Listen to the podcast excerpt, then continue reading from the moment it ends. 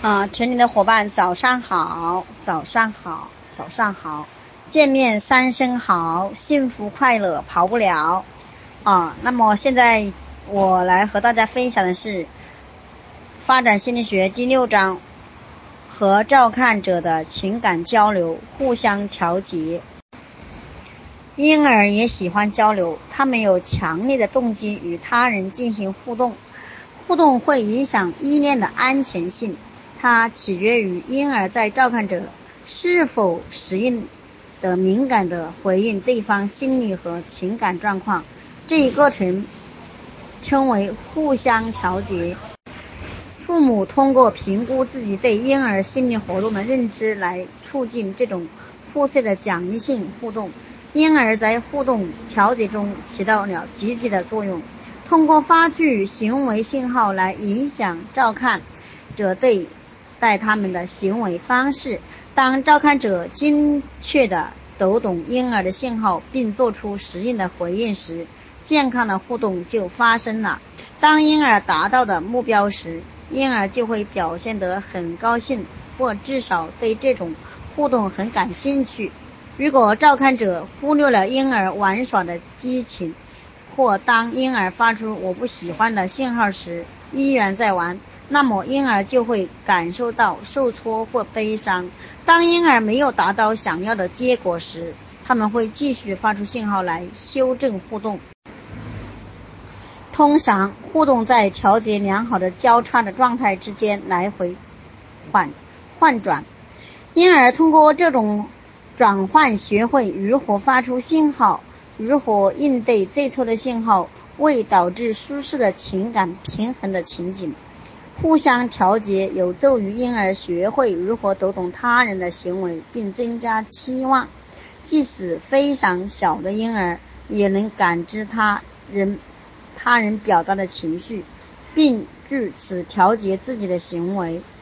但是，无论是何种原因，如果母亲或陌生人一旦突然停止了人际关系，婴儿都会心烦意乱、冷面犯事。是一个用来测量两到九个月大的婴儿互相调节的研究程序。母亲和婴儿先进行面对面的互动，然后进入冷面阶段。母亲突然变得面无表情、沉默且没有任何回应。几分钟后，母亲再次恢复和婴儿的正常互动。在冷面阶段，婴儿往往停止微笑并看着母亲，他们开始做鬼脸。发出声音、做手势或触摸自己、自己的衣服以及椅子，明显想安抚自己或释放由于母亲的行为而造成的情绪压力。在重疾阶段，婴儿会如何反应呢？一项六个月大的婴儿进行研究发现，和冷面阶段相比，婴儿会表现出更积极的行为、愉悦的表情和说话的方式。目不转睛，以及做出朝向母亲的身体姿势。然而，持续悲伤和发怒的面部表情、抱抱我的身体姿势、收软、充满压力的迹象等各种消极趋势有所增强。这些都表明了，由于停止互相调节而激起的消极情绪不易消除。母亲以何种方式看待婴儿对其他做出反应，这会。婴儿，这会影响到婴儿对冷面情绪做出反应。东西方文化对冷面范式的反应是相似的，不论不论是与母亲还是与父亲互动，孩子对冷面范围的反应也是相似的。通常，如果母亲对婴儿的情绪需要表现敏感并积极回应，那么在冷面阶段，婴儿更能更好的安抚自己。较少表现出积极的情绪，在重疾阶段也能更容易恢复情绪。母亲抑郁如何影响亲子间的互相调节？母亲抑郁如何影响亲子间的互动调节？产后抑郁影响大约百分之十三的新妈妈，包括美国著名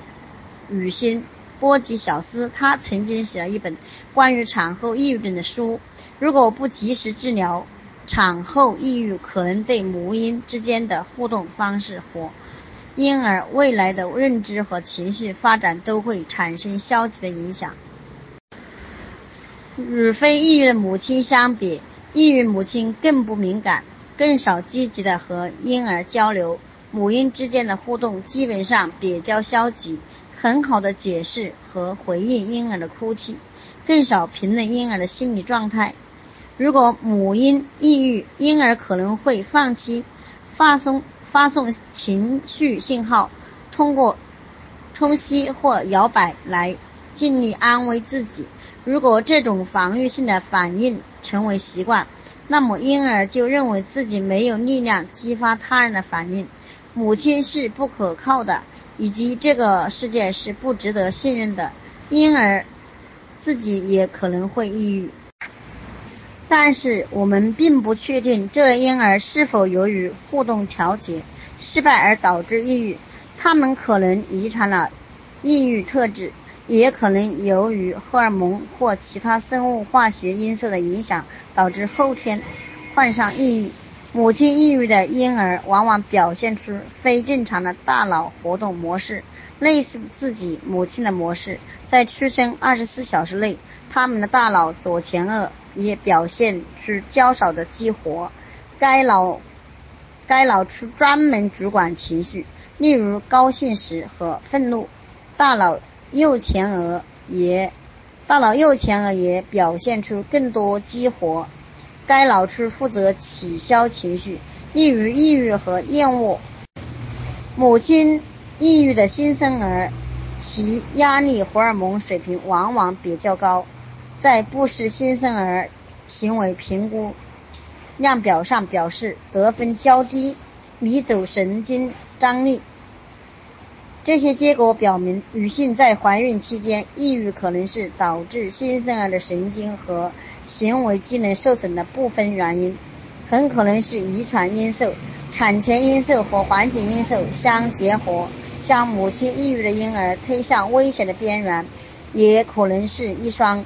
相双向的影响在起作用，婴儿不能正常回应母亲，这会进一步加重母亲的抑郁，而母亲不回应性又增加了婴儿的抑郁可能性。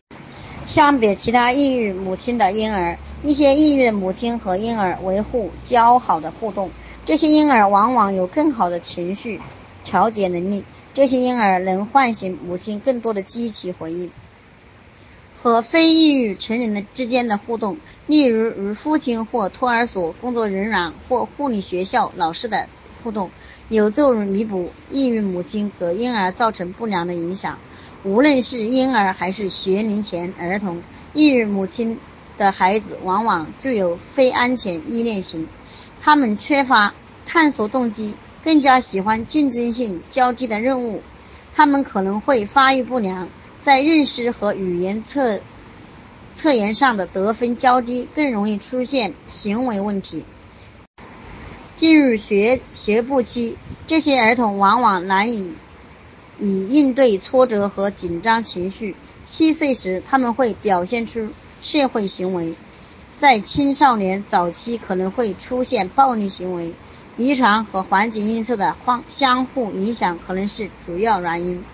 有助于改善抑郁母亲心境的技术包括听音乐、视觉想象、有氧运动、瑜伽、放松和按摩治疗。按摩也可能通过影响神经活动来帮助抑郁的婴儿。一项研究发明，诸如正向情绪测量，为母亲提供社会教育和职业再教育。对婴儿进行日常照料，这些能改善母婴的互动行为。这些能改善母婴的互动行为和控制组相比，这些婴儿成长较快，儿科问题较少，生化指标更正常，以及发展测验成绩更高。我思我秀，除了上面提到的，你能想帮助抑郁母亲和抑郁的婴儿的方法吗？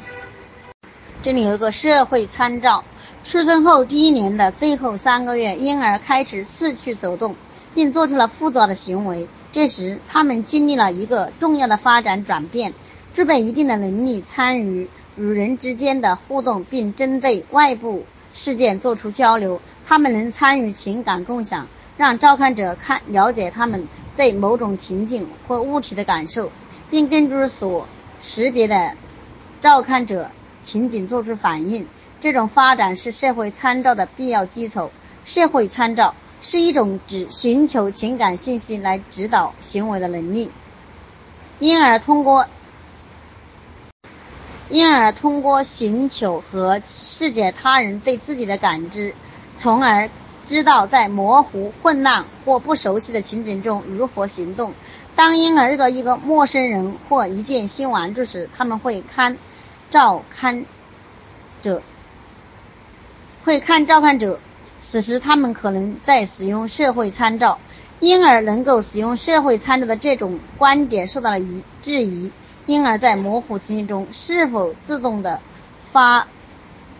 发地注视照料者，这一点还不清楚。他们是在寻求信息，还是在寻求安慰、注意、情感共享，或简单的确认照料者是否在场？后者是一种典型的依恋行为，但是近期的研究，但是近期的研究为一岁的幼儿社会参照提供了实验证据。当婴儿看到整栋的玩具和加速的向地板或天花板飞出时，十二至十八个月大的婴儿是否向玩具走得更近或离得更远，取决于实验者所表达的情景反应。一项研究发明，十二个月大的婴儿会根据电视屏上演员非言语情绪信号来调整他们朝向特定陌生物体的行为。另一项实验中，十四个月大的婴儿幼儿是否接受他们附近的塑料动物玩具，正如一个小时前他们看到成人对相同物体所表现出来的积极或消极情绪有关。如果延迟非常短暂，十一个月大的婴儿对这种情绪线索做出反应，社会参照以及记住这些程序中获得的信息的能力，在学步婴学步期婴儿童的关键发展中起到了一定的作用。例如，自我意识情绪的增加、自我感知的发展、社会化与内化过程。现在我们转向本章的其他内容。学步期儿童社会性发展的问题，一到两岁的幼儿称为学步期儿童。在这种过渡不仅体现在身体和认知功能上，如走路或和谈话，也体现在儿童的人格特点以及和他人交互作用的方式上。学步期儿童在互动中变得更为主动，更具目的性，有时会主动发起互动。照看者也更清楚地读懂儿童的这些信号。这种同步互动帮助儿童获得了交流技术和社交能力，并与父母愿望取得一致。我们跟着我们着眼于学步期儿童与照看者必须面对这三个主要的心理问题：他们是自我意识，他们是自我意识出现自主性、自主性或自我决定的发展。社会化或行为标准的内化，自我意识的出现。自我概念是指我们对自己的印象，是对我们自己能力的和特质的总体看法。它描绘了我们知道什么，我们如何感知自己，以及如何指导自己的活动。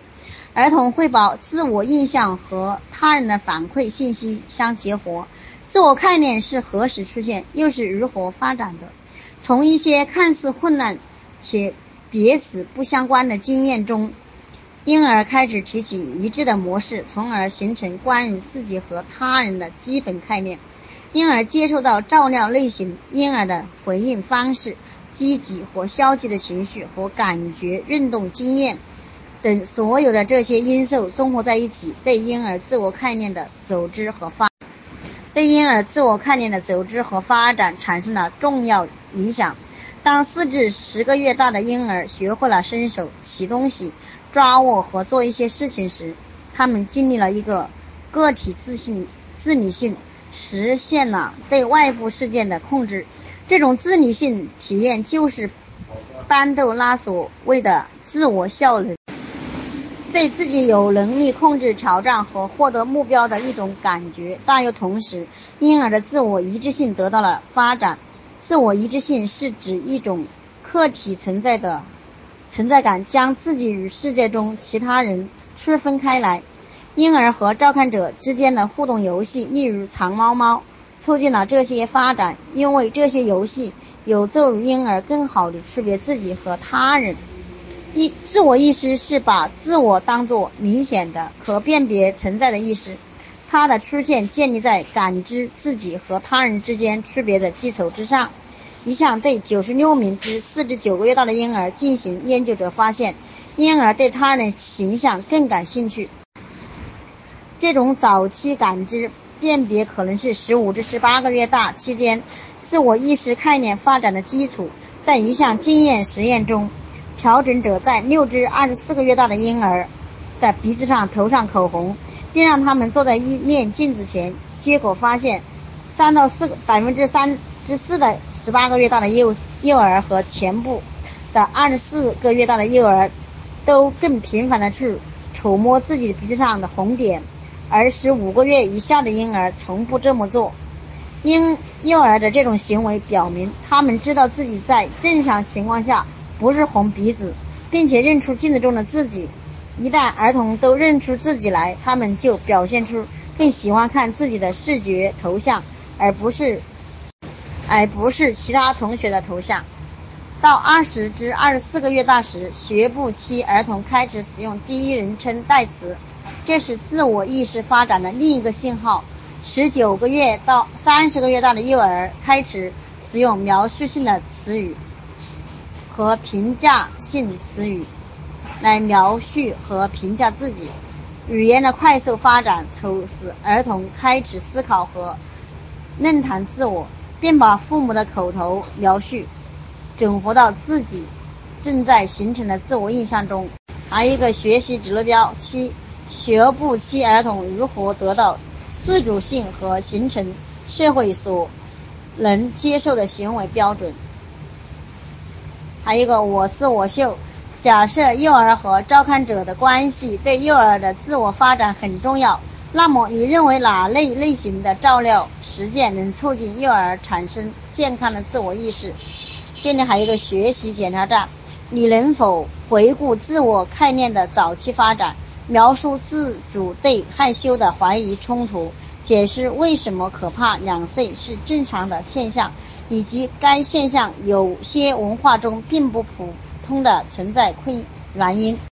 今天我分享在这里，哦，感恩各位伙伴的聆听。现在由下面的伙伴开始读二百三十七面自主性的发展。